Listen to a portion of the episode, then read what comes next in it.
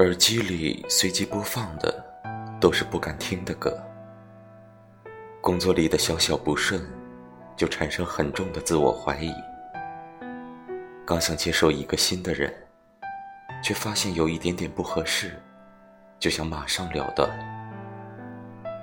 于人于己，过于苛刻狠心，还想像以前一样，有了烦心事，不跟任何人说。偷着去坐公交，却发现兜里一个硬币都没有。一阵风吹来，我以为是暖的，满怀敞开迎接，却发现是冰冷的。遇见了一条河，发现跟以前的好像。接着又发现路灯的昏黄程度。